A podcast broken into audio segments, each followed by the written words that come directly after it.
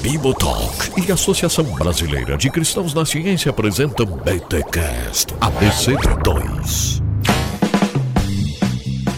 Muito bem, muito bem, muito bem. Começa mais um BTcast ABC2. Eu sou o Rodrigo Bibo e será que os neo-ateus são todos todinho?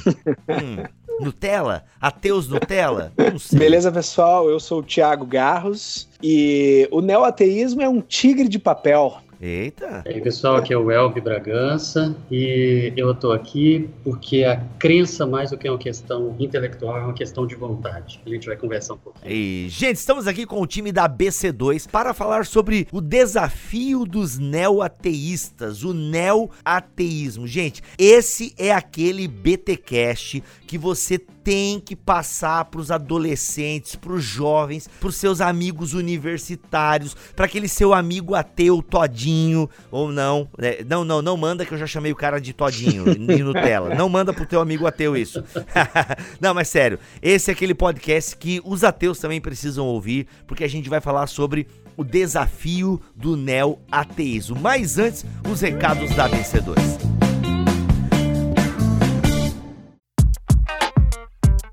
Então, pessoal, a gente tem alguns recados bem especiais. Quem acompanha o trabalho da BC2 sabe que uma das nossas grandes preocupações sempre foi trazer material, seja livros, artigos, da mais alta qualidade. A gente, nesse trabalho de curadoria, sempre se perguntou quais são os autores mais importantes, as publicações mais importantes no diálogo de fé e ciência. E esse foi muito do caráter da série de 12 livros que a gente lançou em parceria com a Ultimato. Agora, Agora, é, para quem já está ligado aí nas nossas mídias sociais, nas nossas redes, a gente tem lançado livros também em parceria com a editora Thomas Nelson Brasil. Gente, eu quero que vocês prestem atenção em duas publicações, para quem não viu isso ainda. Uma é o Dicionário de Cristianismo e Ciência, que é uma obra monumental. Ela é chamada dicionário, mas ela é uma enciclopédia, porque para cada uma das 450 entradas, é, não tem só uma definição, mas uma explicação extensiva, que são os conceitos pontos mais importantes do debate e ciência. Os uh, organizadores desse dicionário juntaram acadêmicos cristãos dos mais diversos campos. Então, gente, é um livraço. Quem ainda não comprou, garanto o seu. Uh, uma obra de referência importantíssima para quem quer ter sempre a mão aí para consultar, aprender, seja para estudos bíblicos, para pregações, estudos pessoais. E a nossa publicação, outra com Thomas Nelson muito importante, é o livro a Origem quatro visões cristãs sobre criação, evolução e design inteligente. Inclusive tem um podcast nosso aí no ar, da Thomas Nelson, né, que você pode procurar e ouvir, que a gente dá um resumo desse livro. Mas ele é muito importante porque nas últimas décadas os cristãos têm se reunido em certos grupos ou nichos, cada um defendendo uma certa visão sobre o debate das origens, que envolve a questão do criacionismo científico, criacionismo da Terra jovem, da Terra antiga, criação evolucionária, design inteligente. E nesse livro livro, que é muito legal, Bibo, é que cada uma das visões é defendida por um autor que realmente é um defensor dessa visão, né? Então, da Terra Jovem a gente tem o Ken Han, Terra Antiga, uh, o Hugh Ross, por aí vai. Então, cada uma das quatro visões é defendida por aquele que hoje é provavelmente o nome mais importante dessa visão. Então, leia o livro aí para você ver um defensor da visão defender com unhas e dentes, uma defesa clara, explícita, para os cristãos terem um debate mais informado informado, mais inteligente sobre o assunto. Agora, gente, outras coisas aí para vocês ficarem ligados, muito legais, tá bom? Primeiro, a gente já tá anunciando o Save the Date, guarde a data, para nossa terceira conferência nacional no ano que vem, 2020. Ela vai acontecer na linda cidade de Curitiba, dos dias 30 de outubro a 1 de novembro. Mas, gente, é de 2020, tá? Então não sei quando você está ouvindo esse podcast, mas é de 2020. Em breve a gente nas redes sociais vai soltar mais detalhes, mas fica ligado, vai ser um evento sensacional com nomes internacionais, nomes do Brasil, como sempre uh, discutindo em alto nível. Por último, gente, também para vocês já ficarem ligados, nós estamos preparando um curso de extensão em fé e ciência inclusive com reconhecimento pelo MEC. Fique aí atento que nas próximas semanas a gente vai é, dar detalhes sobre isso nas nossas redes sociais, vai abrir inscrição. A gente está preparando um curso sensacional. Fiquem atentos, queridos. Bora conversar então sobre o nosso tema de hoje.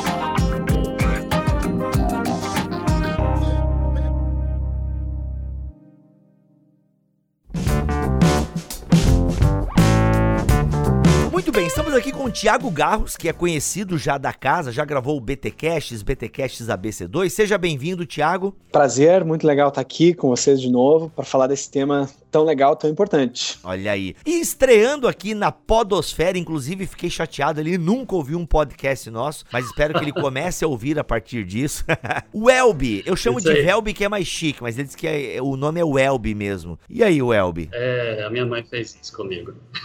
é, a tua mãe não perdoa mesmo, é, é, é o Elbi mesmo, né? O Elbi. Isso, é o Elbi. O Elbi. O Elbi, seja bem-vindo aqui ao Bibotalk, né? Se você está aqui a convite da BC2 é porque boa gente deve ser. Então, a primeira pergunta que eu quero fazer é até, e o Garros também já entra aqui nessa, nessa pergunta, por que vocês estão aqui falando sobre neo-ateísmo? Como vocês, como que a vida de vocês, a jornada de vocês levou a esse tema do neo-ateísmo. Muito obrigado por, pelo convite, muito obrigado pela oportunidade, é um prazer estar aqui com vocês. Deixa eu falar por que, que eu tô nessa história. Eu sou filho de pastor, uhum. e quando eu tinha 12 anos, bom, eu gostava muito de ler, quando eu tinha 12 anos comecei a ler bastante coisa e ler algumas ideias que apontavam para Deus não existir a ciência provar isso, essas coisas aí. E na época eu fui conversar com meu pai e ele, de maneira maneira muito sábia, eu sou grato a Deus pela maneira como ele reagiu. Ele reagiu de maneira muito positiva aos questionamentos que eu estava fazendo e ele abriu a biblioteca dele e me mostrou um monte de livros. Olha, começa a ler e o que não tiver aqui que você quiser, você pede e a gente vai comprar e você vai ler sobre isso. E comecei a ler sobre essas questões ali, firmei a minha fé, entendi, cheguei às minhas conclusões, entendi como que é, essa questão, como lidar com essas questões aí dentro da minha cabeça e pronto, isso eu fiquei resolvido com relação a isso. Mas o assunto ciência e fé acabou virando uma paixão e eu nunca mais parei de ler sobre esse assunto. Depois eu vim para Campinas para poder fazer graduação em biologia na Unicamp e quando eu entrei aqui eu caí num mundo onde se respirava uma ideia que era você, se você é um cristão, se você é um crente, na verdade, se você crê em Deus, você é um idiota. E no meio disso eu fui confrontado várias vezes e eu vi vários colegas sofrendo com isso e colegas que entraram aqui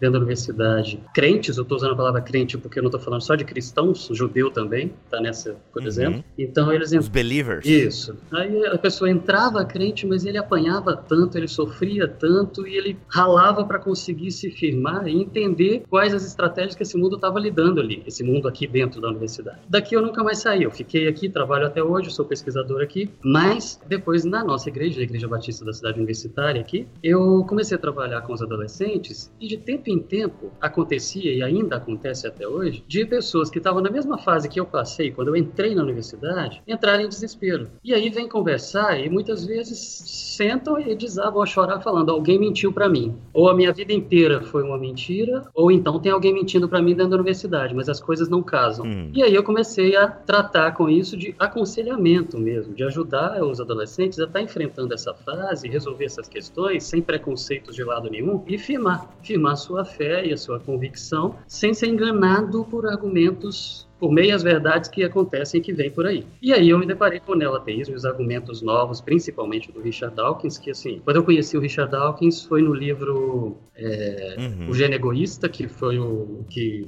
onde ele despontou, e gostei muito dele. Depois continuei lendo as coisas dele e eu vi que ele é um ativista ateísta xiita.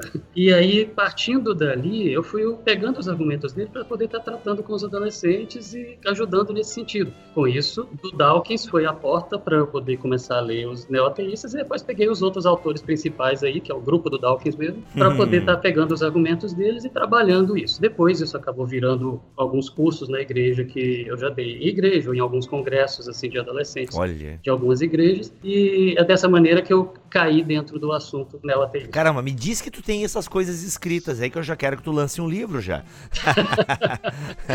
Seria massa, hein? A gente conversa depois sobre isso. E Garros, como é que tu foi cair nessa história aí? Como é que tu foi ler sobre isso e tal? A nossa história é meio parecida à do Welby e a minha, no sentido de que nós dois somos biólogos, né? Uhum. E o Richard Dawkins, né, que é o principal nome desse movimento neoateísta, ele realmente é considerado o papa dentro da biologia, assim, é, é Darwin no céu, Richard Dawkins na Terra, assim, é mais ou menos assim. Enfim, então eu também tive contato com o Dawkins e, e com o movimento neoateísta na faculdade, justamente porque o Dawkins e o movimento neoateísta, e com isso a gente até adentra na principal característica do, do, do movimento neoateísta, esse movimento é aquele que justamente faz uso uh, de forma mais incisiva e mais forte daquela história de que você não pode ser um cientista e crer em Deus. Ou seja, a, a gente já falou em outros podcasts aqui da BC2 e toda hora a gente está falando disso, daquela velha noção de conflito entre ciência e religião e de que as duas são incompatíveis. Esse é o principal discurso do neoateísmo, né? De que são coisas que estão em conflito irreconciliável. Uh, isso é uma coisa muito interessante desse movimento neoateísta, porque depois eu sei que a gente vai entrar mais detalhes das características desse, desse movimento, mas esse é o grupo que fala isso com mais veemência e que vai de encontro ao que boa parte de outros ateus mesmo dizem. Vai ter ateu que não vai dizer que elas são necessariamente irreconciliáveis ou que você não pode ser um cristão ou um religioso e, e ser um cientista, mas o neoateísmo vai dizer isso. O neoateísmo vai dizer que não tem como. Então, por causa dessa, desse, desse, desse conflito que a gente vê na faculdade, principalmente por causa do Dawkins, eu acabei tendo contato na faculdade, ao contrário daí do. E a minha história é parecida com a do Welby nesse sentido. Eu era um cristão também, não era filho de pastor, mas era irmão de pastor e sobrinho de pastor, e fui confrontado com isso na, na biologia, né? Só que ao invés de continuar na biologia e, e ser pesquisador, eu virei professor de biologia, e por estudar esse tema também das relações ciência e fé, eu acabei querendo formalizar esses meus estudos, e ao invés de continuar daí na ciência, eu fui pro lado da fé e fui fazer teologia. Então eu fiz mestrado em teologia para trabalhar essas questões mais que tem a ver com Darwin e tal, e movimento criacionista e tal. E continuei no doutorado daí fazendo, estudando também o evangelicalismo e as suas relações com o Darwin. Então eu acabei me debruçando sobre isso e acabei daí tendo a oportunidade de estudar seis meses na Universidade de Oxford com o cara que escreveu o livro que, na minha opinião, é um dos livros que eu recomendaria como, já adiantando, né, como a grande resposta ao neoateísmo do Richard Dawkins, que é o Alistair McGrath, né, que escreveu O Delírio de Dawkins, né? Então eu tive a oportunidade de estudar com ele no meu sanduíche do meu doutorado. Fiquei seis meses lá em Oxford tendo aulas com ele. E nesse, eh, antes do meu doutorado, na verdade, quando eu fiz o projeto, o pré-projeto de pesquisa de doutorado, eu acabei, eu tinha a ideia de pesquisar o, o movimento neoateísta, uh, o uso que eles fazem da ciência. E aí eu fiz, escrevi algumas coisas que eu tô, inclusive, acabei não usando, porque eu mudei um pouco o meu projeto, mas eu tô pensando em breve em, em publicar um texto usando as, uh, esse material que eu já tenho escrito, que eu preparei para esse pré-projeto de doutorado e nunca usei. Então acho que em breve vai ter um texto aí falando de neoateísmo também. Acho que você tem que juntar com o Elbi, o material dele. É, é isso Olha aí, ó. Refutação para adolescentes. refutações a Dawkins. pá, pá, pá, Inclusive, esse título do McGrath eu acho genial. Eu não sei como é que é em inglês, mas em português ficou muito legal, porque o livro do Dawkins é Deus um delírio, uhum, né? É. E eu lembro uma resenha que eu vi na época que o livro do Dawkins, inclusive, é mais gostoso de. O livro do McGrath é mais gostoso de ler do que o do Dawkins, que o do Dawkins é meio maçante, o Deus um delírio, que é meio. É. Enfim, né? Segundo a resenha que eu li na, na época lá. Uhum. Mas, gente, vamos entrar então no assunto. Legal conhecer um pouquinho do background de vocês vocês aí acerca né, de como vocês é, lidam com esse tema do neoateísmo e tal, as faculdades, universidades, igreja, adolescentes e como a gente falava off-topic mesmo, vai cair sempre nesse assunto da genética, da biologia. Então que bom que estamos aqui com dois biólogos. A primeira pergunta, então, o Elbi e o Garros é, faz também as suas considerações. É, o que é o neoateísmo, né? A gente, por que a gente usa esse prefixo neo aí? Neoateísmo. Né? O, que, o que ele é diferente do, do ateísmo do passado? O neoateísmo, ele é um, um movimento que começou mais organizado aí por volta do, de 2000. Nossa, é bem neo mesmo, né? É bem neo mesmo. Na prática, é porque eles mudaram a forma, ou seja, você tem uma argumentação aí que ela é antiga, ela é reciclada, pegam os argumentos velhos, não tem tanta coisa nova mais, mas o, o próprio Richard Dawkins e, o, e mais alguns colegas ali que criaram esse grupo e começaram a atuar de maneira mais incisiva aí, eles é, adotaram uma forma mais agressiva e com uma estratégia organizada para poder estar tá, é, lutando em função de conseguir mais adeptos. Uma vez o, o, Dawkins, numa entrevista, ele falou inclusive sobre, ele usou a expressão convertidos, ou seja, desde 2000, quando ele começou a fazer um trabalho em função de ganhar adeptos para o ateísmo, para combater a religião organizada mesmo, ele acha que a religião não deve ser é, simplesmente tolerada, ela tem que ser combatida mesmo e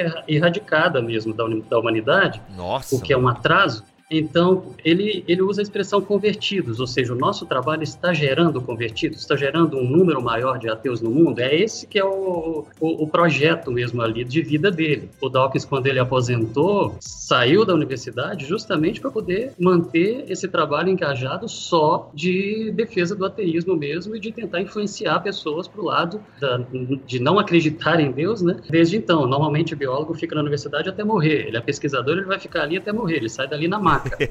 Agora, ele não, ele deixou isso porque a vida dele é a defesa do hum. ateísmo. Então, hum. é um movimento igual o que sempre existiu, ou seja, é o ateísmo de sempre, só que com novas formas de abordagem. E a principal delas é a tiração de sarro. É a tiração de onda, é. te chama idiota se você acredita.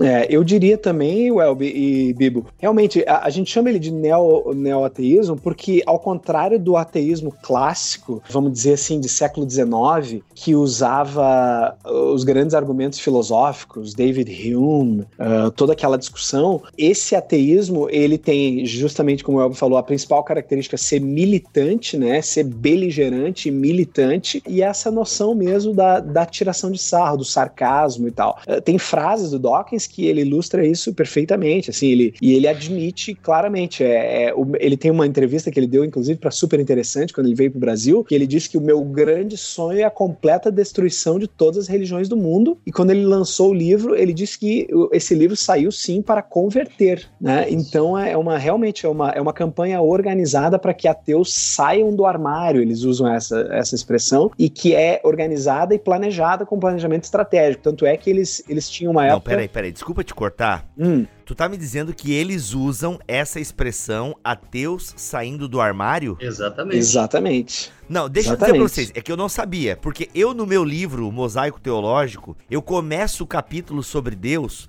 falando exatamente isso, com os ateus saindo do armário Uhum. Né? E o crescimento do agnosticismo, precisamos falar sobre qual Deus e, que, e, e, o que é e quem é o nosso Deus. Cara, agora a gente tá fazendo a segunda edição, eu pedi para tirar essa frase. Não, deixa por lá. conta de toda a questão LGBT e tal, e sair do armário, né, para nós aqui leigo e, e, da, né, da periferia aqui, é uma, uma expressão para assumir a homossexualidade, tá ligado? É. sair do armário. tu tá me dizendo que os neo... É, desculpa. É, inclusive, nessa, nessa entrevista que ele deu, que ele falou de convertidos, ele usou mesmo essa expressão, onde ele coloca o seguinte, eu não tenho tantos, é, tantas pessoas que eram crentes quando começaram a ler meu livro Deus no Delírio e terminaram ateus no final do livro. Mas eu tenho muita gente que estava ali no armário, que ele, ele tinha uma vontade de não acreditar, mas tinha medo de não acreditar, e lendo meu livro, ele resolveu sair do armário e entender que ele não ia para o inferno se ele, se ele deixasse de acreditar, entendeu? É isso. Olha aí, eu, eu, eu vou, ainda bem que dá tempo de arrumar, porque não foi impresso ainda. Arrumar. eu vou voltar pro certo. É. Eu tava certo e não sabia. Meu, que coisa legal. Inclusive, só para acabar, é, Bibo, nessa história, eles têm dentro dessa estratégia militante mesmo, eles inclusive têm discussões do Dawkins com a turma dele uh, de que eles deveriam usar um outro nome que fosse mais palatável para a sociedade, para o ateu, porque o nome ateu, ateísta, tem uma conotação negativa na sociedade. Então eles lançaram uma tentativa de não chamar o ateu de ateu, mas chamar de brights, os, os brilhantes, os que têm brilho, os brights. Nossa! Então, eu não Gente, sou um é ateu. é sério isso? Uhum, eu não sou um ateu, eu sou um bright. Essa era a ideia deles. Ai, caraca. Que não pegou, né? Por motivos óbvios de, enfim, preconceito. De... Não, por motivos óbvios de ideia de gente de quinta série, é, né? Exatamente. Não, desculpa, se você é um ateu e tá ouvindo isso aqui, mas você concorda comigo, ateu, que tá ouvindo a gente, que tentar mudar o nome de ateísmo pra brilhantes. Ah, mano, não, na boa, isso, isso ilustra um pouco, isso ilustra claramente algumas das coisas que nós vamos falar aqui ao longo, do, ao longo do programa. Sim, a estratégia, mas também a maneira ingênua como o neoateísmo enxerga, por exemplo, o religioso. Eles, eles não, não conhecem, na verdade, tem a ver com ignorância. E, e, e por um lado, o neoateísmo gerou uma coisa boa, porque despertou para o grande público também, talvez não em mesma proporção, o fato de que existem sim cristãos muito inteligentes e gente muito bright que são cristãos e teístas. Coisa que o Richard Dawkins, quando ele começou esse movimento, talvez ele não soubesse, não tinha conhecido gente cristã inteligente. Então tem um lado da moeda uhum. que também, uh, por causa do, do, das respostas que vieram, colocou em evidência que o cristianismo é intelectualmente robusto e tem muita gente boa que é cristã e que foi daí responder a esses caras, né? Mas o, o, uma das características importantes desse neoateísmo é que eles justamente eles vêm, uhum. uh, eles têm o, o, tipo mais, vamos dizer assim, uh, raso de cristão eles têm o, tipo eles pegam o, o, o, cristão mais ignorante e tomam isso como padrão Exatamente. entende então todo, todo cristão é, deve ser assim uhum, então isso nós uhum. vamos nós vamos destrinchar um pouco essa história assim é, e a palavra mágica é idiota né? nossa né? a palavra é. do, preferida do Dawkins é idiota quando ele vai se referir a esse tipo de cristão que faz os argumentos rasos que são os que ele usa como se todos uhum. fossem assim tá legal assim gente a gente agora até meio que a gente seguiu a, a militância do neoateísmo e tirou uma uma palhinha deles agora aqui, beleza. Uhum. Mas assim, deve é, é, um movimento sério, é. né? Apesar de querer uhum. se denominar Brights, que, pô, achei bem ridículo, mas assim, é, deve ter uma parada séria, ao ponto assim da gente inclusive tá fazendo um podcast sobre eles, né? Ao ponto dos adolescentes lá da igreja do Elbe ficarem meio desesperados. Então, quais são os principais argumentos do neo-ateísmo? Quais são os principais ataques do neo-ateísmo à fé cristã? Eu acho que antes de responder a tua pergunta, Bibo, só para deixar bem claro assim, tá? É chamado de, de neoateísmo, então esse movimento que surgiu a partir de 2000, como o Elby falou, e ele surgiu de forma organizada a partir da publicação de cinco livros principais e cinco autores uh, principais. Então acho que é importante dizer isso, tá? Só para é. ficar bem claro. Nós estamos falando do quê? Nós estamos falando de um livro chamado boa, boa. A Morte da Fé, e outro chamado Carta de uma Nação Cristã, Carta a Carta a uma, Nação, Cristã, de Sam Harris, certo? Deus um Delírio, do Richard Dawkins, Quebrando o Encanto, do Daniel Dennett, e Deus Não é Grande, do Christopher Hitchens. Então, esses quatro autores, esses quatro autores, e esses que, que lançaram cinco livros, esses caras realmente deflagraram um movimento que é ímpar mesmo na história do, do pensamento, vamos dizer, do Ocidente, no sentido de que isso responde também àquela história do porquê neo-ateísmo, porque é, a discussão de ateísmo antigamente ela estava restrita a circuitos intelectuais, mesmo no século XIX, principalmente, mas até na década de 60, quando começou a surgir de novo discussões de ateísmo, era uma discussão muito intelectual. Só que a partir do lançamento desses cinco livros, desses quatro autores, tu começava a pegar um avião e ver gente lendo na, na poltrona do lado. Deus um delírio e, e, Deus não é grande. Isso é ímpar, isso é uma coisa. Então esses livros eles viraram best-sellers do New York Times. E aí os, os pesquisadores sociólogos da religião estavam começando a dizer, opa, tem coisa acontecendo. Então é nesse sentido de que esse livro é esse livro, esse movimento é um movimento mesmo organizado e algo aconteceu mesmo é, na, de 2000 Só pegando a carona aí, Thiago, nessa parte que você falou, deles, eles entraram no top 10 ali do New York Times por muito tempo. Deus e o Delírio ficou 59 semanas lá. Caraca até hoje, se tu entrar em livrarias, o Deus no Delírio está em destaque, está exposto em destaque. É, ele é o livro considerado a Bíblia do ateísmo moderno, porque ele se propõe a ser um livro de ciência para provar que Deus não existe. Ele não é um livro de ciência, ele é um livro sobre ciência, mas ele se propõe, se coloca como um livro de ciência. E ele se coloca como a palavra da ciência a respeito desse assunto. Então, a maneira como ele tece os seus argumentos, a maneira como ele é vendido, a ideia desse livro é vendida, ele convence fácil. Ele não é que ele convence fácil, ele, ele atinge muita gente. Então, é, como eu falei, quando ele foi lançado, foram 59 semanas no top 10 do New York Times. Para você ter uma ideia, a Amazon aumentou quase 50% a venda de Bíblias quando Deus um Delírio foi lançado. Ué? Não entendi. Movimentou, ah, movimentou entendi. o mercado, movimentou o mercado. O que eu estou falando é, Deus um Delírio foi lançado, o pessoal começou a comprar li outros livros de é, discussões similares, inclusive a venda de Bíblias, a Amazon é, aumentou em quase 50% a venda de Bíblias em paralelo ao lançamento do Deus um Delírio, uhum, entendeu? Uhum. Quando o Harris ele lançou o Fim da Fé, ele caíram matando em cima dele durante muito tempo, daí um tempo, daí quatro anos, ele lançou Carta a uma Nação Cristã, e foi justamente simplesmente respondendo, falando o seguinte: olha, tá na hora da gente parar com essa história de brigar, que a gente não pode falar que não acredita, vamos todo mundo falar, discutir isso abertamente, porque isso daqui agora nós já, já mudamos o milênio, esquece dessa história, entendeu? Ele ficou, se não me engano, ou ele, ou ele ficou sete ou nove semanas no top 10 do New York Times nessa, nesse segundo livro, que era simplesmente respondendo às críticas que ele teve dos religiosos americanos, entendeu? Uhum. Então, assim, isso movimentou o mercado de forma que todo mundo começou a ler, falar sobre isso, é, procurar essas coisas na internet, criar grupinhos dentro de universidade para poder defender ateísmo. Dentro da Unicamp nós tivemos um grupo que foi é, que se chamava o Sindicato dos Messias. Os nomes são bons, vai. Aí o Sindicato dos Messias era um grupo que eles, a proposta era essa, era um grupo para combater qualquer grupo religioso dentro da universidade. Então, se qualquer grupo religioso fizesse um evento, eles iriam colocar uma caixa de som do lado para atrapalhar. Ou então, ou então, se espalhavam cartaz convidando para alguma coisa, eles vinham arrancando o cartaz. Ou então, se colocava alguma campanha a favor de alguma coisa, a campanha do agasalho, eles faziam outra campanha e procuravam superar para poder competir, para poder mostrar que ateu também, também faz boas ações e coisas assim. Então, era um grupo organizado, financiado, conseguiram financiamento para poder se manter, para poder combater cristãos. E tudo começou ali. Começou ali com aquela história, é. com o lançamento desse livro e essas discussões que ganharam o mundo aí. É. Mas re respondendo a tua pergunta, então, Bibo, já sobre os, os, uhum. os, principais argumentos, um argumento que eu acho que o Elbo vai concordar, que é bastante claro e é, eu diria que é uma certa novidade com relação aos movimentos ateístas anteriores, que eu citei, século XIX, década de 60,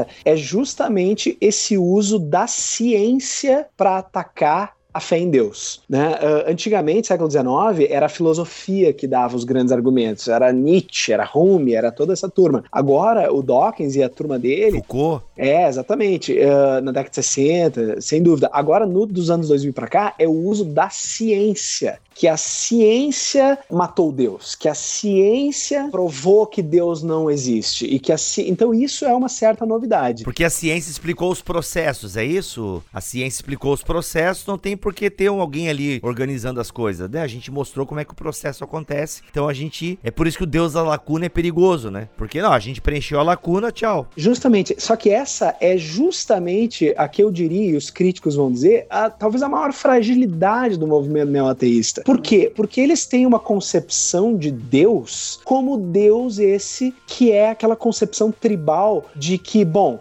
uh, Deus causa o raio. Então agora que a gente sabe como que o raio uh, acontece, então não precisa mais de Deus. Só que, cara, a, a, o, o neo-ateu em geral, ele não entende, e já respondendo qual é a principal crítica, né, o movimento neo-ateísta, que Deus não funciona para o crente como uma hipótese científica, como algo que compete. Para a maioria dos cristãos, Deus não é uma explicação de fenômenos. Para muitos cristãos ainda é, sem dúvida. Mas quando tu começa a estudar um pouquinho de teologia, teologia e um pouquinho mais sobre Bíblia mesmo, tu vai ver que Deus não é simplesmente uh, uma explicação concorrente a uma explicação científica, entende? Então, o principal argumento novo que o, o neoateísmo trouxe, que é usar a ciência como argumento para desbancar Deus, ele é criticado pela própria ciência, pela próprio, pelos próprios filósofos da ciência, que não precisa nem ser cristão não, né? Não precisa nem ser cristão. Então, o movimento neoateísta, ele tem uma certa ingenuidade a respeito de Deus e, e uma ignorância completa do mínimo conhecimento de teologia, uhum. certo? Então isso é uma questão importante. O principal argumento seria esse e uma outra questão importante que eu acho que o, o Elbe pode comentar melhor do que eu é um uso bastante enfático que o neoateísmo faz da teoria da evolução, né?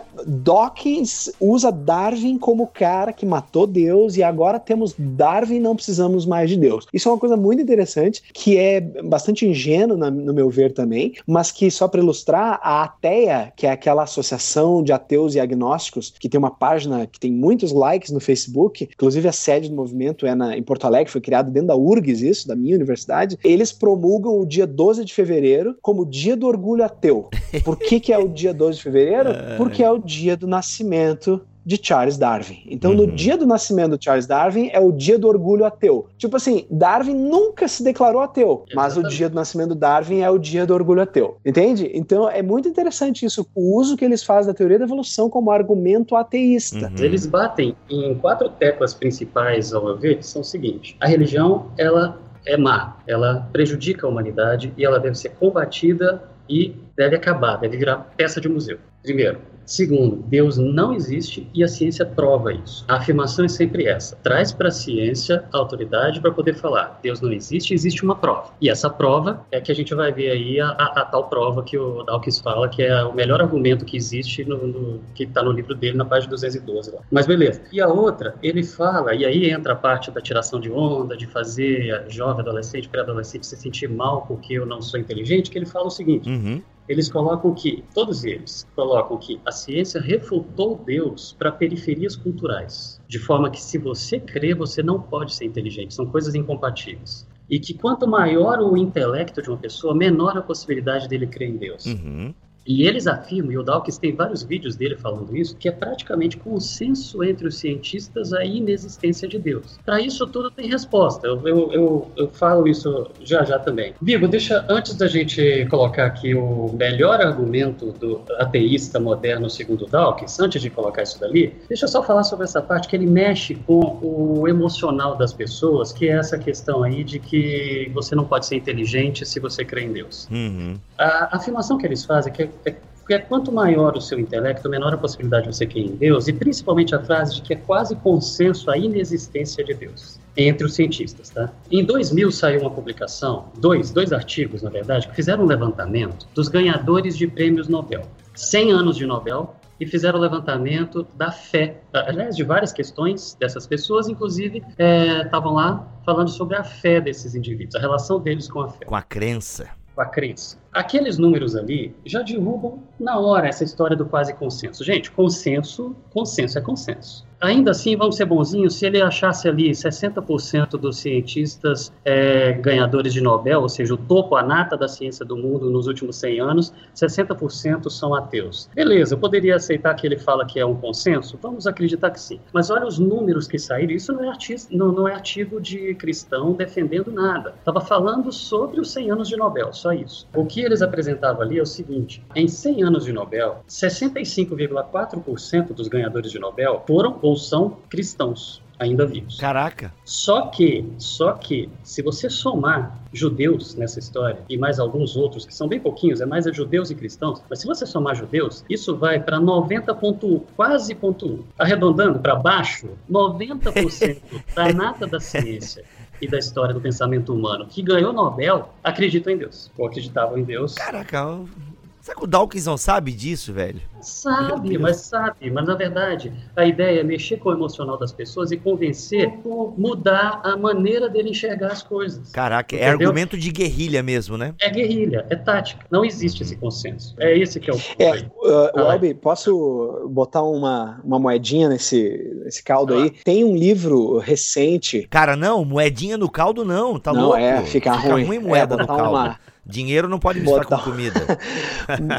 Se fosse uma moeda de chocolate no seu fundi de chocolate, daria. Tá bom, botar um, um, uma água nesse feijão. Boa. Tem um livro recente de uma pesquisadora que é uma socióloga da religião chamada Elaine Eklund, que é da Rice University dos Estados Unidos, e ela tem um livro chamado Science and Religion: What Scientists Really Think, o que os cientistas realmente pensam. E ela tá fazendo é, é uma pesquisa que está em andamento. É, eu conheço ela pessoalmente, inclusive estive com com ela agora em julho num evento, e é uma pesquisa que está em andamento em que. Ai, ai, se acha. ele. Mas é, mas é uma, ai, é uma informação importante porque é, os dados são interessantes. É inveja, não, é que eu tô com inveja mesmo. Ela é tem massa, feito é uma pesquisa de campo com cientistas no mundo inteiro. Uh, até a publicação desse livro, uh, se eu não me engano, o número era dois mil e poucos cientistas, sendo que vários desses, uma boa porcentagem, foram feitas entrevistas. É, é um projeto de longo escopo e tal. E ela, e ela tem esses dados divulgados e que eu não tenho, eu até tenho que eu posso pesquisar, mas ela divide por países. E na imensa maioria dos países pesquisados, a maior parte dos, dos cientistas são teístas, acreditam em Deus. Uh, as exceções é que dá mais ou menos uh, uh, elas por elas 50-50 é França e Inglaterra que tem um pouquinho mais de ateus do que cristãos ou do que religiosos, né, do que teístas. Mas em todos os outros países países pesquisados, a maioria dos cientistas é cristão, é, é teísta. E inclusive tem, ela tem dados muito interessantes de que em alguns países a média da população, tu pega assim, a, a, o índice de ateísmo na população, em geral, em média, e pega o índice de ateísmo no mesmo país entre os cientistas, os cientistas são mais crentes do que a média da população. Isso, isso é verdade para vários países. É, não, e isso é óbvio, porque o cara começa a estudar, ele vai debruçar, e se ele tem um mínimo de honestidade intelectual, ele vai ver que coisas não, não podem ser explicadas de um ponto de vista Caraca. ateísta. E eu não estou falando de lacunas, não, mas eu estou falando de um grande projeto onde, independente da corrente que o cara vá assumir para si, o projeto foi feito e as coisas chegaram onde tinham que chegar, seja por acaso ou não, mas elas chegaram onde tinham que chegar porque foram projetadas por isso, para aquilo, né? E o cara, se ele tem um mínimo de honestidade intelectual, ele vai ter que entender que existe um criador, alguém por trás disso. Barna Group fez uma pesquisa que, ao longo de oito anos, onde eles apresentaram nos Estados Unidos esses números, e, e aí dá para ver até como que a estratégia neoteísta ela mata, como que ela realmente consegue é, manipular as coisas. A pesquisa era feita de, em fases diferentes. No primeiro momento, perguntando para o indivíduo, o cara colocava o nome dele no papel para poder responder se ele era teísta ou não, se ele acreditava que existia um criador, não é religioso. Só se ele acreditava que existia um criador de todas as coisas. Se o cara colocava o nome dele naquele papel, os cientistas que afirmavam que acreditavam que existia um criador davam 20%, perto de 20%, um pouquinho menos. Se o cara fazia pesquisa anônima, dava 70%. Hum. Se o cara não vai colocar o nome dele, 70% falam que sim, existe um criador, não tem como negar isso. Agora, se o cara vai se identificar, não, aí é outra história, eu não vou, eu sou. Ser ateu é chique, ser ateu é ser inteligente, ser ateu é ser intelectual, é ser brilhante, entendeu? Então, não. Então, eu não acredito em Deus. Eu conheço um cientista, um cara brilhante, extremamente é, espiritualista, a casa dele é cheia de santos de todas as religiões possíveis, porque o cara é muito supersticioso. No entanto, em todas as reuniões, reuniões e aulas, e quando ele está na frente, se colocando como um cientista, ele faz piadinha contra crente, se colocando como ateu. Ai, sério? Entendeu? É normal. Enfim, já vimos que, e galera, inclusive a BC2, Thiago, me ajuda aqui, o Elbi também se souber, tem um livro até com a biografia de vários cientistas que são hum. cristãos e tal, é lançado pela Ultimato, né? Verdadeiros cristãos, verdadeira fé, eu não lembro agora o nome. Verdadeiros cientistas, fé verdadeira. Isso, então exatamente. Então já, já mostra e tal. Enfim, esse argumento do Dawkins, até eu que não sou da área saberia refutar, porque, meu irmão, vai dizer que C.S. Lewis é burro, vai dizer que o criador de toda a saga do Senhor dos Anéis é idiota. Ah, pelo amor de Deus, ó, só com o Lewis e com o Tolkien eu já derrubo o Dawkins já. Não faz, mas é guerrilha, né? Ah, a história do é pensamento humano e da ciência foi feita por crentes em Deus. Não dá para poder falar é, que você tem que ser idiota para Não, crer. não, isso é, é, realmente é argumento de guerrilha, por quê? Porque quem não sabe, pô, sério, ó, o cara tá falando, pô, o cara tá na televisão falando isso, deve ser verdade mesmo. Até, gente, eu vou abrir um parênteses aqui, que eu não sei se vai caber na nossa conversa, mas se não couber, vocês me avisam aqui. Eu, eu acho que até que foge um pouco da pauta, mas na opinião de vocês, é, dentro do estudo de vocês que vocês fizeram, vocês acham que é o ateísmo que tá acabando com a fé na Europa, por exemplo, ou são outros fatores e que no fundo o neo-ateísmo nem é responsável por essa secularização que tem na Europa que a gente ouve falar tanto? Eu acho que é uma boa conversa. Eu diria assim, ó, a experiência que eu tive, eh, vou, vou, falar da minha experiência minúscula na Europa e especialmente na Inglaterra, tá? Uh, onde eu estive estudando por seis meses na Universidade de Oxford. Uhum. O movimento neo-ateísta, ele não é levado a sério. Ele é, é, é, tirado sarro dele. Ele é, ele é, ele é coisa de, tipo assim, tipo, ninguém leva a sério, ninguém leva o Caraca. Dawkins a sério. O Dawkins, a galera leva ele a sério até 1978, quando ele publicou o último artigo científico da vida dele. Né? Depois disso que ele virou pastor do neo-ateísmo, a galera tem pena dele, assim, porque ele, enfim... Tipo, Ele é o Henri Cristo do neoateísmo. Mas é a imprensa, é, é, a mídia é... que coloca isso, não é a universidade. Exatamente, entendeu? é a universidade. Nenhum livro dele é adotado, é, nenhum livro dele é adotado por nenhuma disciplina, em nada. Ele é um cara da filosofia da ciência, vai ler lá e ele é legal, ele é. escreve bem, entendeu? É isso. Mas Só que esse mídia, é o ponto, é um... Welby. O, o que eu ia dizer justamente é isso. Na filosofia da ciência e na filosofia, ele, é, ele não é levado a sério. Por quê? Porque ele não é filósofo. Caraca. Porque ele é um populista, ele é um, ele é um biólogo que se mete a falar de filosofia. E, entende? Então ele não, ele é tirado sarro. Ele é um cara assim que, tá, não dá. E eu não tô falando por, por crentes, não por ateus. Uhum. Tá cheio de ateu que odeia o Dawkins. Por quê? Porque a galera não compra essas ideias dele de que todo crente é burro, de que não, a galera que estuda mesmo sabe que o debate de Deus é um debate uh, filosófico robusto. Então tu pega grandes professores da Universidade de Oxford, de Cambridge, de filosofia que defendem a Deus, que, que são teístas. Tem um, o, o Richard, Richard Swinburne. Uhum. Grande professor de Oxford, teísta, defende a Deus e acha que é mais provável que Deus existe, e ele criou lá uma fórmula estatística que ele calculou a probabilidade de Deus existir. Esse cara era professor de Oxford a vida inteira, entende? Então, assim, é, a discussão sobre Deus, ela tá num nível Uhum. que Dawkins, essa turma do neo-ateísta, não, não chega, não, não, não é levada a sério. Então, essa, esse, é, esse é o ponto. É, Dawkins, ele, ele acaba gerando uma reverberação na universidade Uhum. por causa da mídia, por causa dos estudantes e tal. Mas quando tu vai pra dentro e tal, então assim, o que, que eu ia te dizer? É, eu acho que o movimento neoateísta, em termos acadêmicos, ele não, não é isso a causa é, do, do- assim da, da, da secularização. Tá? Eu acho que tem outras, tem outras coisas envolvidas nessa questão. São causas mais, mais globais, assim, tem a ver com secularização, tem a ver com uma série de outras coisas. Uhum. Legal, legal. Muito bom. E aí, Elbi, qual é o grande argumento? Bem, eu já não tô levando o cara mais a sério mesmo, mas enfim. Qual é o grande argumento do Dawkins aí, que é o argumento matador, que vai fazer É, você Deus. vai levá-lo menos a sério ainda. Meu, gente, eu tô ficando. É que a proposta dele é a seguinte: ele já escreveu vários livros, ele escreveu vários livros, artigos e programas. Aí tem documentário na Netflix, por exemplo, também dele ali, tentando é, convencer e ganhar os seus convertidos, né? Mas a- o ponto dele, a proposta dele para o Deus um Delírio foi diferente dos demais, porque ele colocou o seguinte: eu vou reunir nessas 500 páginas aqui. Eu vou reunir os melhores argumentos para poder defender o ateísmo. Para que o cara comece o livro crente e termine ateu. Essa era a proposta dele no início, depois ele viu que não deu muito certo e mudou de estratégia um pouquinho. Aí ele se propõe a colocar nesse livro como aquele, aquela, aquele discurso que é impossível é, não ceder. Só que é um livro muito grande, grosso, e as pessoas que ele está querendo converter não necessariamente vão gostar de, de ler muito. Então, no próprio livro, ele coloca o seguinte: eu estou trazendo aqui vários argumentos, mas se você não quiser ler os meus livros todos, ou nem mesmo esse livro inteiro, leia o capítulo tal. E se você não tiver paciência para ler o capítulo inteiro, leia o argumento, o meu argumento número 2, que é o argumento que chama que a ciência prova que Deus não existe. E este argumento é o melhor de todos eles. E está na página 212, pelo menos da minha versão do livro dele, assim, só lendo para poder acreditar que está escrito lá. Tá bom? Você, posso ler? Vai fazer o quê, né? Vai lá. Vamos lá. Um dos grandes desafios, eu vou ler, depois eu comento o negócio, o que, que é o. para dar risada na história, né? Mas um dos grandes desafios para o intelecto humano, é o Dawkins falando, um dos grandes desafios para o intelecto humano é explicar a aparência complexa de design no universo. Então ele admite que, se você for estudar, vai parecer que existe um criador. Aí ele continua.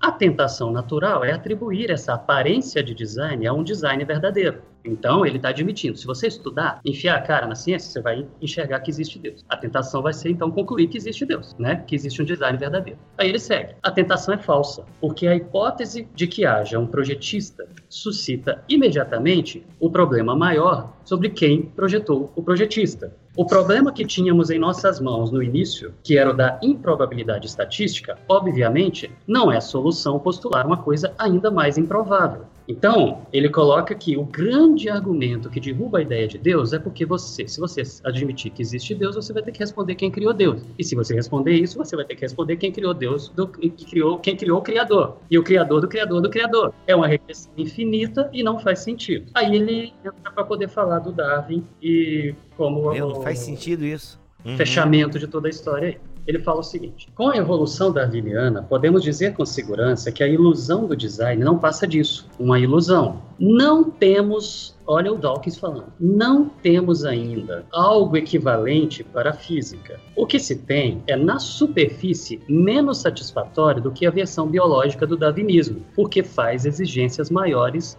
a sorte. Mas o princípio antrópico nos dá o direito de postular uma dose de sorte bem maior do que aquela com a qual nossa intuição humana limitada consegue se sentir confortável. Não devemos perder a esperança de que surja algo melhor na física um dia mas mesmo na ausência de argumentos satisfatórios, os postulados fracos de que temos hoje são obviamente melhores do que a hipótese contraproducente de que existe um projetista inteligente. Se o argumento deste capítulo for aceito, a premissa factual da religião cai por terra e a hipótese de que Deus existe fica indefensável, portanto, posso afirmar que Deus, quase com certeza, não existe. E essa é a principal conclusão do meu livro.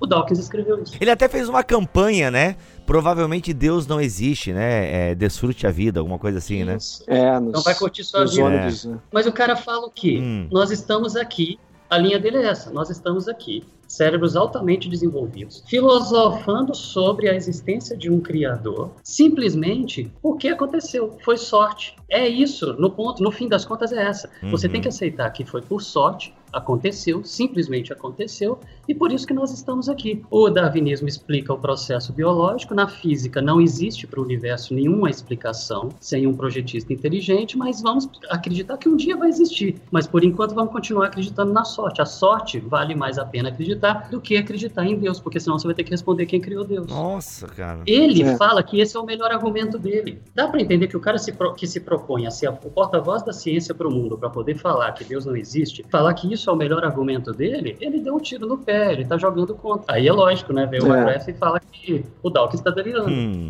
Tá, pra quem ainda não entendeu onde tá o delírio de Dawkins, qual é o delírio de Dawkins nessa afirmação dele? O delírio do Dawkins é falar o seguinte: a evolução fala que existe um processo que seleciona, e esse processo de seleção natural vai gerando um aumento de complexidade, que isso pode gerar toda a diversidade. Então ele fala o seguinte: Darwin explicou isso, então eu posso explicar Uhum. Como que de uma única célula eu posso vir e gerar, em to- gerar toda a diversidade, então não preciso colocar Deus nessa jogada. Só que quando você olha para o universo, não tem explicação como que tudo está e é como é, sem que isso tenha sido planejado. Então ele fala, vamos apertar o botão de pausa, espera mais um pouquinho, um dia vai aparecer Uhum. um Darwin para física, e aí esse Darwin para física vai explicar como que tudo pode ter surgido sem que exista um criador. Mas enquanto isso, vamos continuar tendo fé que não existe, porque é melhor a gente acreditar que nós estamos aqui discutindo isso por sorte, foi simplesmente sorte porque aconteceu, do que acreditar que existe Deus. Ah, entendi. Entendeu? Uhum. Interessante que ele, Uhum. ele admite que o princípio antrópico existe, mas que foi um golpe de sorte. Então, Isso. já que tem sorte, nós estamos aí, o princípio antrópico né, tá aí, e mostra O que, que é o princípio antrópico mesmo? Não lembro. O princípio antrópico é aquela a, a ideia de que as constantes do universo parecem ter sido muito bem ajustadas, Ah, as constantes tá. da física, para que houvesse vida. Uhum, uhum. E a ciência não tem uma boa explicação, e é um debate longo, né, essa questão do princípio antrópico, mas o fato é que ele reconhece o princípio antrópico, coisa que é discutível, tem muito físico que não reconhece, enfim. Mas ele até reconhece, mas ele afirma que é por causa de um golpe de sorte. E como existiu esse golpe de sorte para que nós tivemos aí, então pode ser que, por sorte mesmo, ah, nós estamos aí e não precisa de um planejador inteligente mesmo, entendeu? É basicamente isso o argumento dele. Uhum. Na prática, É. ele admite que não tem argumentos fortes o suficiente para poder falar que prova, porque, segundo ele, essa é a prova. Uhum. Ele admite É. que não existe. Uhum. Um argumento fantasma. É. Hum. Eu acho que uma questão muito interessante que a gente deve adentrar nessa discussão do neoateísmo também. E é a última, que o nosso tempo está acabando. É a última questão, então, porque o assunto é grande, mas a gente vai recomendar uma literatura depois. Mas a última questão, então, neoateísta e a resposta cristã para ela. Beleza, uma coisa que eu acho que o Elbo vai concordar comigo, assim, que o, o que está por trás, uma palavra muito importante, um conceito muito importante que está por trás do discurso neoateísta, é um conceito que a gente precisa conhecer, que é o cientificismo, Uhum. certo? Chamado também de cientismo, Hum, né? Ah, uhum. o cientificismo, o discurso neoateísta é um exemplo clássico do discurso cientificista. O que, que é o discurso cientificista? É o discurso que fala que, que tá, é, é um discurso que está intimamente rela- relacionado ao materialismo filosófico que a gente chama. O materialismo filosófico e que popularmente a gente conhece como naturalismo, né? As pessoas em geral chamam de naturalismo. Mas é um naturalismo cientificista. O que, que é isso? O cientificismo é uma crença que diz o seguinte: que a realidade última do universo é matéria e energia. Uhum. É a matéria e energia. Só o que existe é matéria e energia. O cientificismo vai afirmar também o seguinte: que a ciência e seus métodos são a única maneira possível e verdadeira de adquirir conhecimento sobre a realidade. Ou seja, se não passa pelo método científico, não é real. Só é real o que pode ser provado pela ciência. Isso está no coração do discurso neoateísta. Essa coisa do cientificismo. Só é real o que pode ser provado pela ciência. Só que aí que tá. A filosofia da ciência, não cristã, própria filosofia da ciência. Se tu for co conversar com um filósofo da ciência, o cara vai ser o primeiro a te dizer o seguinte: Olha só, pensa comigo, tá? Olha só, se o cara tá dizendo assim, ó, só é real, porque em resumo o discurso do Dawkins é esse: se não passa pelo crivo da ciência, não existe, não é real. O filósofo da ciência ele vai dizer assim: beleza, então tu tá fazendo essa afirmação. Só é real o que passa pelo método científico. Faça um experimento científico para provar que essa sua afirmação é verdadeira. Essa afirmação, ela é possível de ser provada pelo método científico?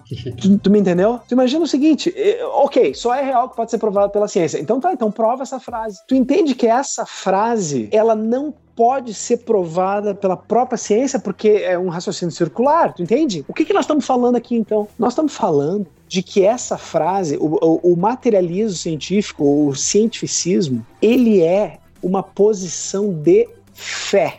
Caraca. É uma posição de uhum. fé. E isso precisa ser entendido. Esse é o grande lance que precisa ser entendido a respeito do neoateísmo e do cientificismo. Ela é uma opção de fé válida? Sim, ela é. Ela é uma opção de fé válida. Eu posso crer, decidir crer Eita. que não há Deus, Olha aí. que o universo é matéria e energia Uhum. e que a realidade última do universo é isso, é matéria e energia e não há Deus, não há sobrenatural, não há nada além de matéria e energia. Só que eu preciso reconhecer que isso é uma posição de fé e que isso tem tanto valor epistêmico, valor epistemológico, quanto eu, cristão, que digo que a realidade última do universo não é só matéria e energia, existem outras coisas, existe Deus. Aí o ateu vai dizer para mim assim: Uhum. tá, então prova. Eu disse: não, cara, eu não posso provar, porque isso é uma posição de fé. Ah, então, então beleza, prova a tua. Ele não pode provar a dele. Ele não pode, porque é um compromisso metafísico, é um compromisso de fé. E é isso que o Dawkins e a turma dele, do neoateísmo, não conseguem enxergar. Que a posição deles é uma posição de fé e não é uma posição que a ciência pode provar. O Dawkins acha que não há Deus. Esse argumento do planejamento que o Elbo explicou é o argumento que o convence, mas ele não me convence, porque eu creio que existe um designer. Eu não posso provar esse designer. Pela filosofia da ciência, eu não tenho como provar. Eu tenho argumentos, eu posso te dizer o que, que me convence, mas o que me convence pode não convencer a ti, pode não convencer o outro. Por quê? Porque o que nos convence, cara, aquilo que faz com que nós tenhamos as nossas crenças, são relações muito complexas que têm a ver com a nossa cosmovisão, que tem a ver com os nossos compromissos últimos do nosso coração Uhum. e que são muitas vezes pré-teóricos, são difíceis de ser expressados em palavras, enfim, é uma questão complexa. O fato é que todos nós temos compromissos metafísicos e o Dawkins e o neoateísmo, eles têm um compromisso metafísico, só que ele não é garantido pela ciência. Não é, porque a ciência não tem, isso está fora do escopo da ciência. Está fora do escopo da ciência, está no campo da filosofia e da metafísica, certo? É. Então essa é a questão mais importante para ser entendida do movimento neoateísta. Ele é um movimento cientificista e o cientificismo é uma opção filosófica pobre e criticada pela própria filosofia da ciência. Tu não pode dizer que só Uhum. existe o que pode ser provado pelo método científico. Então, vai ter ateus que continuam sendo ateus e vai ter, na verdade, filósofos e cientistas que vão dizer assim, ó, a posição mais racional para um cientista é o agnosticismo, é dizer não sei, porque não dá, essa vai ser a posição, por exemplo, do Marcelo Gleiser, Marcelo Glazer, que ganhou agora o, tempo, o prêmio Templeton.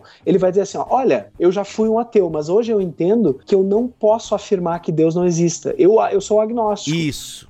Eu não sei. Uhum. E a ciência não tem nada a dizer sobre isso. Esse é o ah, fato. Essa... A ciência não tem nada a dizer sobre isso. Inclusive, foi o final do Darwin, né? O Darwin começou teísta e terminou agnóstico. Ou seja, foi sincero, não quero saber. E a história dele não teve nada a ver com ciência, mas foi justamente a, a experiência pessoal dele com Deus. Uhum. Mas é, como o Tiago está falando, esses indivíduos eles fizeram as escolhas de fé deles, só que eles estão vendendo para o mundo e o mundo está comprando como se fossem verdades factuais, mas são escolhas de fé. Eles decidiram não acreditar, não existem as tais provas. Até o tal grande argumento dele aí sobre quem criou o Criador, isso daí nem cabe essa pergunta, porque se o Criador criou o universo, ele não está dentro do universo. E você perguntar quem criou o Criador, você está jogando e trabalhando com elementos dentro do universo. Se ele está fora do universo, essa pergunta não chega lá. Então, o cara é, vai, ter o... que, ele vai ter que decidir se ele crer ou não crer, porque é algo que está além de toda a matéria, de toda a existência, entendeu? Então, esses indivíduos fizeram as escolhas de fé deles, de não acreditar, estão vendendo como se isso fosse fato, as pessoas estão comprando, e os nossos jovens, que é o principal alvo, se as mentes estiverem fechadas ali por ignorância, ou então numa disputa intelectual, eles enxergarem o outro como mais inteligente, ele pode ser facilmente levado por um discurso que for aparentemente bem fundamentado. Então, a gente tem que entender o que está por trás de tudo isso, porque é um grande teatro para poder estar tá vendendo e ganhando disputas por número de adeptos. É quem é mais inteligente do que quem, é quem consegue convencer mais gente do que o outro. Uhum. Interessante que a ignorância da própria teologia, né, de que por definição, Deus é o ser incriado, né? Ou seja, a pergunta não faz o menor sentido, né? Porque, por definição, para qualquer crente, Deus, por definição, é o incriado, é o eterno incriado. Então, enfim. Então, gente, existiriam outros argumentos, né? É, tem argumento do sofrimento, tem acusação de que a igreja nunca fez bem para a humanidade, que a igreja só fez mal, a religião faz mal para o mundo, que o cristianismo é uma camisa de força para o intelecto e aquela coisa toda e tal. Inclusive, até peguei isso aqui do A Fé na Era do Ceticismo, como é razão explica Deus, do Timothy Keller. Mas o nosso tempo acabou. Gente, a gente falou aqui de dois livros, já pra galera que se interessou pelo tema, que é o Delírio de Dawkins, a, do Alistair McGrath. Eu não lembro qual é a editora, não sei se é a Vida. É a Mundo Cristão. A Mundo, é Cristão, a Mundo Cristão, parceiraça, uhum. parceiraça. Legal tem esse o delírio de Dawkins. A gente recomendou aquele da Ultimato, né? É, verdadeiros cientistas, fé verdadeira. Uhum. Alguma outra coisa que vocês recomendam pra galera tá lendo os argumentos e a resposta cristã? Se ele quer alguém que não seja muito filosófico, mas mais técnico, o Francis Collins, que foi o diretor do projeto Genoma Humano, ele publicou, também como resposta ao livro Deus um Delírio, ele publicou A Linguagem de Deus. Um cientista presença evidências de que ele existe. Olha! Em 2007, um ano depois do lançamento do Deus um Delírio. Hum, eu gostei desse livro, eu li ele na época. Gostei. É. É, Gostei quando ele fala assim que Gênesis 1 clama pelo um Big Bang. é, isso aí. No Brasil é da editora Gente. Gente, esse, a linguagem de Deus. Uhum. Tem um outro livro do McGrath que, que também fala de Dawkins, que é o Deus de Dawkins, Gênesis, Memes e o Sentido da Vida, que é, é um livro interessante. É, é um livro bastante interessante. Uh, eu acho que esses dois estão de bom tamanho, do, do, do Dawkins, do, do McGrath, do McGrath né? Uhum. Mas tem, enfim, tem uma literatura bastante forte aí de de, de, de, respostas ao Dawkins, né? Bastante coisa aí. Mas esses três, acho que tu falou da, da, da, da, da série Fé, Cristã e Ciência, da Ultimato, uhum. né? É bem interessante também. Aquele, os, os verdadeiros cientistas, Fé Verdadeira, mostra é, é, testemunhos de cientistas uhum. que creem, muito né? Muito bom, muito legal. Só pra avisar, galera, a gente vai fazer em algum momento, seja no BTcast ABC2 ou no BTcast, um papo sobre a evolução, tá? É cristãos falando sobre a evolução. Então aguarde que a gente vai ter esse papo papo aqui em bibotalk.com, tá bom? Mas diga aí, Welber, o que, que você ia dizer? Não, eu ia citar mais um livro do Dennis Alexander, é Rebobinando a Matrix. Oh.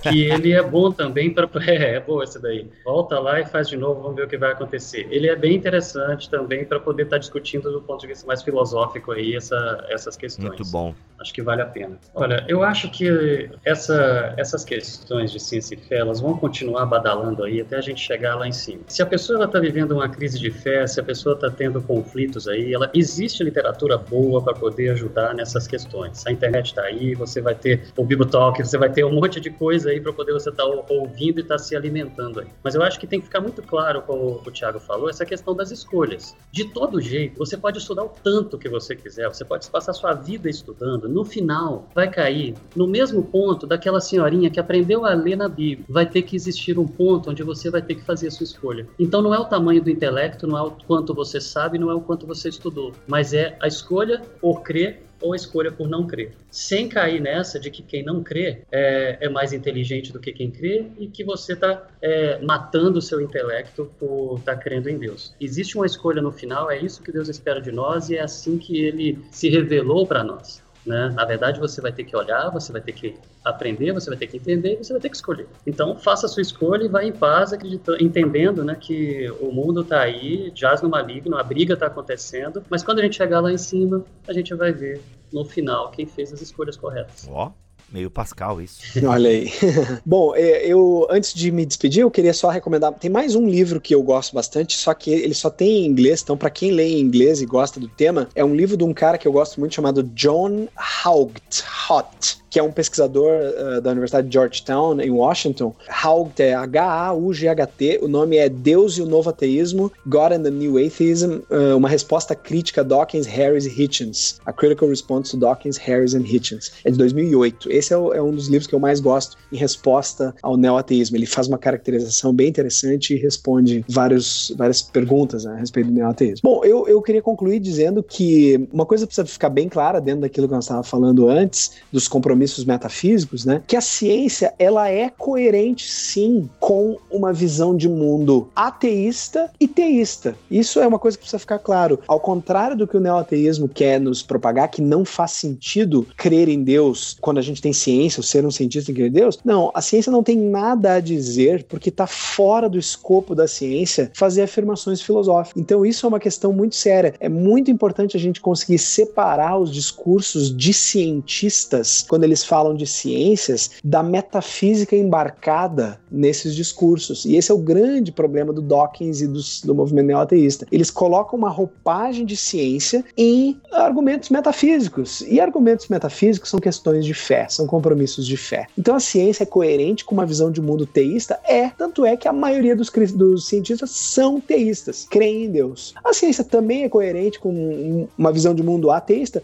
Também é. Né? Eu, como cristão, eu acho que há bons argumentos vindos de dentro da ciência que apontam para Deus. Eu não diria que nenhum deles prova Deus, mas eles apontam para Deus. Mas isso é papo para outro dia. Certo, pessoal? Olha aí, muito bom, muito bom, muito bom. Gente, é isso. Foi mais um BTcast ABC2. Nos ajude, espalhe esse link, ensine pessoas a ouvir o podcast. Siga a ABC2 nas redes sociais. Os links estão aqui na descrição deste podcast, beleza? Vá lá, conheça. Você pode também se associar à ABC2. Tem os cursos da ABC2, tem muita coisa boa que a BC2 tem produzido e 2020 está aí e já podemos dizer que teremos BTcast ABC2 em 2020. Aê! Aê! Glória a Deus por isso, gente. Muito bom. E espero que Garros e o Elby voltem aqui para a gente continuar este papo, tá bom? Obrigado pela vinda de vocês aqui neste BTcast. Abração. Valeu. Muito bom. É isso, gente. Vamos ficando por aqui. Até o próximo, se Deus quiser e assim permitir. Fiquem todos na paz do Senhor Jesus.